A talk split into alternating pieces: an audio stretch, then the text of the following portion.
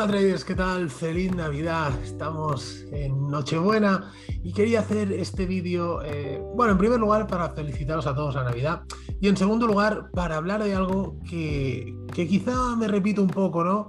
Eh, con el tema del descanso, pero creo que es el momento de hacer un alto en el camino y eh, parar, descansar unos días, dejar de hacer trading en Navidad. ¿Por qué? Bueno, pues podemos identificar tres razones por las que creo que puede ser recomendable eh, parar ahora unos días para coger fuerzas y volver a, empezar en enero. En primer lugar, bueno, pues eh, el descanso. Llevamos tiempo haciendo trading. Supongo que en verano ya parasteis un poquito, ya lo avisamos en los podcasts anteriores. Y si no, pues 10 días, una semanita, 10 días de descanso de operativa, nos va a venir muy bien porque eso nos va a ayudar realmente a relajar nuestra mente y a luego cogerlo todo con, más fuerzas, ¿no? Con esa frescura de mente que, que, sabéis que necesitamos para hacer trading, que es muy importante que tengamos la mente despejada, estemos descansados. Así que bueno, en primer lugar, eso, ¿de acuerdo? En segundo lugar, em, segundo lugar, en segundo lugar, se me ha ido ahora lo que te quería explicar en segundo lugar. En segundo lugar era el, el hecho de hacer un balance.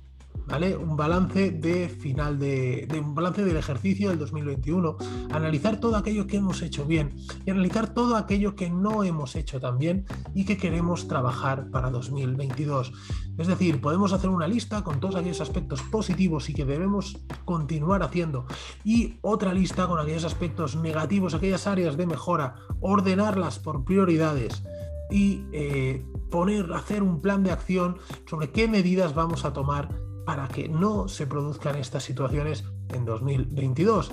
Esto es muy importante porque de vez en cuando, como digo, conviene hacer ese alto en el camino para valorar, para decir qué está pasando. Vamos a hacer un análisis estadístico. Lo hemos hablado muchísimas veces también de la importancia de tener ese análisis estadístico. Espero que ya lo hayáis hecho y si no, es un buen momento para hacerlo. Ver si qué mercados operamos mejor, con qué temporalidad, eh, con qué tipo de entrada.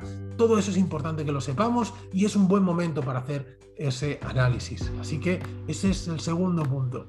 Y el tercer punto, es porque estadísticamente las dos últimas semanas de la última semana del año y la primera del año nuevo suelen ser eh, semanas donde hay muy poco volumen, hay muy poca volatilidad, hay muy poca participación en el mercado.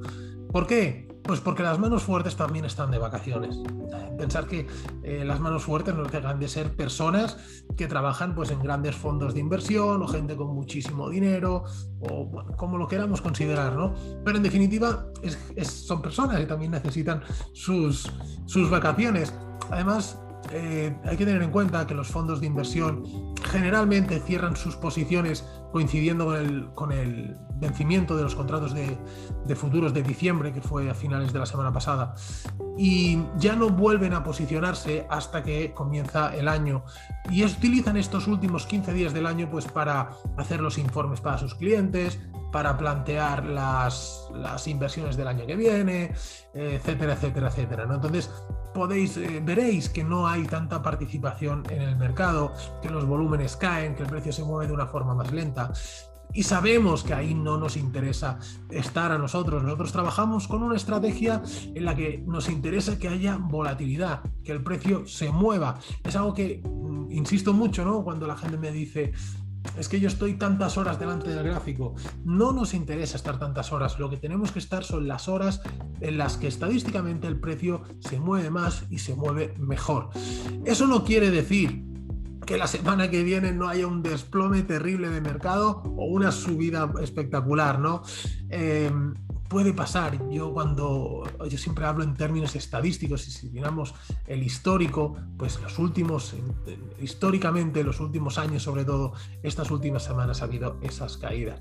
Sí que es cierto que si no recuerdo mal, en 2018, el día de Nochebuena hubo una caída bastante eh, espectacular en los mercados de Estados Unidos, de cerca de un 2 y un 3%, depende del índice. Sí, pasó un año, por supuesto, y puede pasar este año, por supuesto que sí, pero estadísticamente no es así.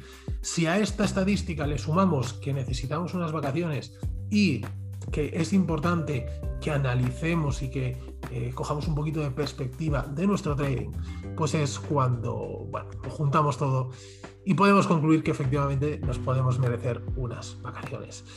Por mi parte, eh, sí que me voy a tomar unas vacaciones operativas.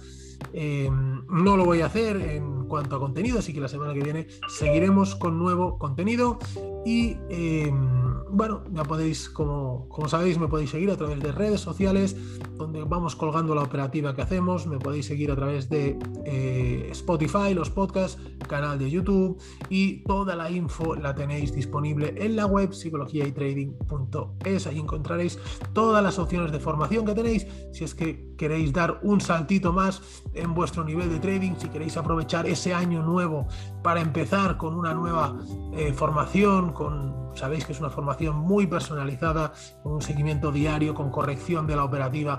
Bueno, pues todo eso lo tenéis en psicologiaytrading.es. Nada más, compañeros, desearos una feliz Navidad, sinceramente, disfrutar, tener cuidado, que está la cosa un poco complicada y nos vemos la semana que viene. Chao.